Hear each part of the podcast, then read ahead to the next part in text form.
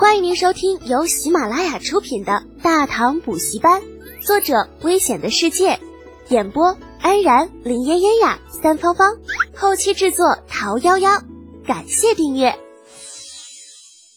第三百八十二集，补习班还是点子王？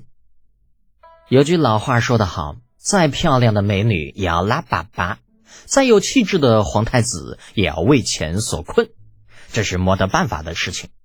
李浩感同身受的点点头，嗯，陛下目的明确，那么接下来的问题就好解决了。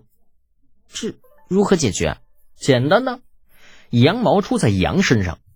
李浩说着，打开李承前写给李儿的奏书，指着其中一处说道：“殿下，且看这里，入园人数这一项，怎么了？”李承前按头过去看了看。发现上面写的数字似乎并没有错，难道殿下不觉得那些个前来参加展销会的商户来的人太多了吗？这严重影响了参加展销会观众的情绪。商户来了那么多人，观众是看商品还是看人呢？可是商户需要护卫，有很多商品都是非卖品，若是丢了，丢了不怕，我们可以给他们保险嘛。入园的时候。那按照商品的数量缴纳一定的保险费用，出了问题我们可以包赔。另外护卫问题我们也可以解决。宫里的大内禁军怎么样啊？长得帅，气质好，重要的是能打。只要出钱，我们可以派出禁军看护着他们。李承前的眼睛顿时就亮了。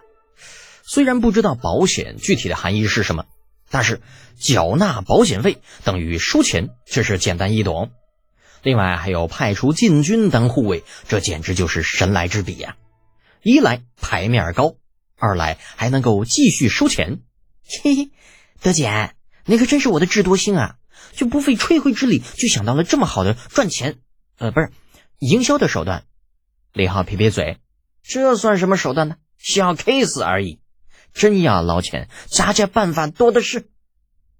李承前敏锐地把握住了老友的表情，主动抓起茶壶给李浩倒了一杯热茶，凑到他的身边：“快快快，还有什么法子？说说。”那法子当然有了，比如说，为了制式统一，我们可以制作一批款式统一的柜台租出去，椅子、板凳什么的也必须统一啊。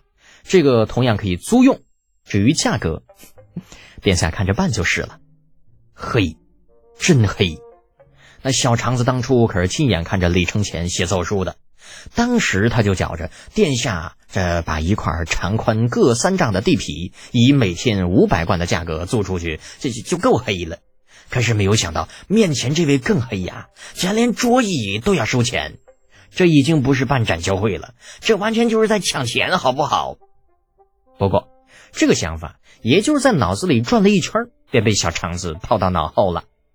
李浩黑不黑无所谓，啊，关键是压根太子称兄道弟，就这样的人物，绝批不是他能够评论的。那再说了，就算收钱又能怎么样呢？啊，就你觉着贵，大可以不来参加，对不对？现在的展销会那可是一位难求啊，有多少人可着劲儿的往东宫塞钱，想要提前预定一个位置而不可得呢？李承前同样有种听君一席话，胜读十年书的感觉，连连拍打着李浩的肩膀。德简呐，德简，要我说，你干脆把那个什么大唐补习班换了算了。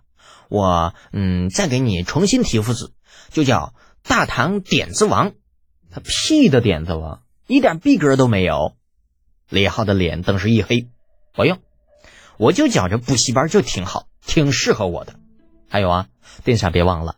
补课是要交钱的，一会儿呢，麻烦把这账给结了。李承前手上动作一停，啥？就凭咱俩这关系，你还要跟我要钱？李浩重重一点头，嗯，当然了，亲兄弟还明算账呢。别说是殿下你，就是陛下来了，该给的钱也一文都不能少。李承前抓狂道：“你掉钱眼里了？不好意思，我还有一大家子人要养活，如果人人都来套关系。”那家里人吃什么呀？养你大爷！满长安城除了国库跟皇宫，就你家最有钱了，好不好？再说了，你以为你人缘有多好啊？还还人人都来套关系，亏你也好有有意思说出口哎。李承前郁闷的做了两个深呼吸，做了个投降的手势。好，本宫今天算是被你打败了，你说个价吧，本宫看看能不能出得起。殿下，你的事情不大啊，咱们的关系呢又这么铁，我给你打个对折，五千贯。李承前就懵了，这个价格报的可不是一般的黑，就说了那么两句话，五千贯，就这还是打折的价格，你他妈不如抢去好了。咦，不对呀，就算是抢也没有这么快的，毕竟五千贯堆在一起，那可是老大一堆，想弄走都不是很容易。咬了咬牙，李承前眼珠子一转，换上一副笑脸，哼，成，就五千就五千。不过德简呐，刚刚本宫给你题字，这个润笔费，你总得给吧？嘿呦，士别三日，当刮目相看呐，殿下。对于李承前讨要润笔费的要求，李浩表示了由衷的赞赏。可是题字什么的，那属于文化人的事情，这这这玩意儿怎么怎么能跟钱挂钩呢？俗，这忒俗。要是被人知道了，那还不得跟陛下那人弹劾你啊？就合着就你能厚着脸皮跟老子伸手，老子要是跟你要钱就成了个俗人了呗。李德简，算是本宫求你，你可当个人吧。李承前悲愤欲绝的表情落在李浩的眼中，心情大好，打了个哈哈，哼哼，那成吧，你说顶账就顶账好了。不过话说回来啊，这事对外你可不能说一文钱没花，若是有人问起，必须咬死了五千贯。不然咱这生意可就没下次了啊！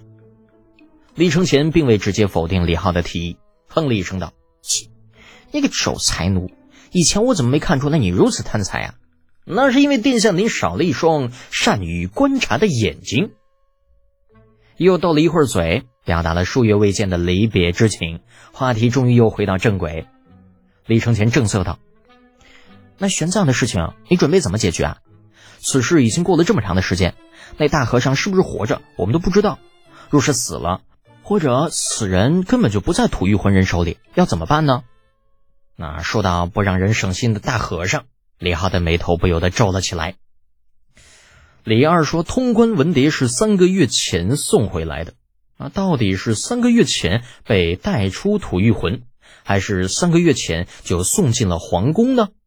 这前前后后可是差了好几个月，鬼知道那大和尚能不能活那么久啊！另外就是大和尚到底在什么地方的问题，就像李承前刚刚说的，那万一大和尚死了，又或者通关文牒是被他半路遗失的呢？李浩忽然叹了一口气：“哎，人手不够啊！”李承前精神一振：“怎么讲？”李浩并没有急着回答，只是坐在一旁发呆。手指轻叩桌面，隔了好一会儿，方道：“此事说来还真是有些棘手。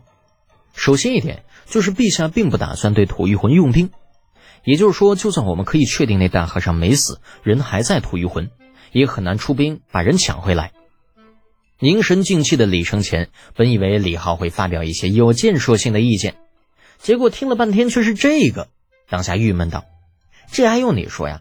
傻子都知道，朝廷不可能为了一个和尚派兵去吐玉浑的。哎，殿下稍安勿躁，我还有话没有说完呢。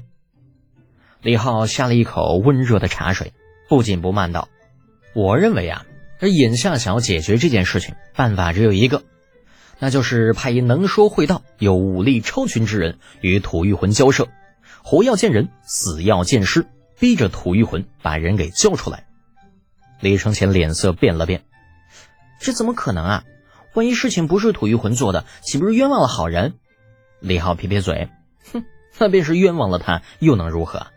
携这次大胜突厥之威，我就不信这吐谷浑敢从牙缝里蹦出半个不字。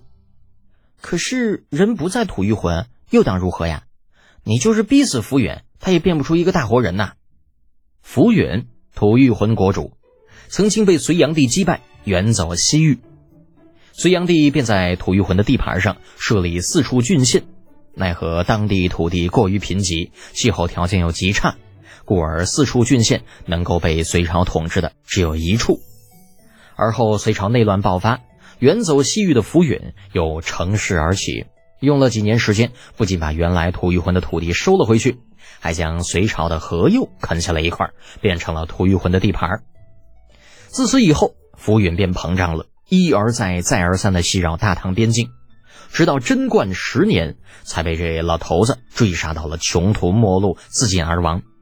这就是李浩对于浮云的全部了解。那换句话说，这个浮云呢，就是块牛皮糖，属于那种有便宜就占，那看着要吃亏了掉头就跑的类型。对于这样的人，来软的屁用没有，那弄不好还会惹得一身的骚。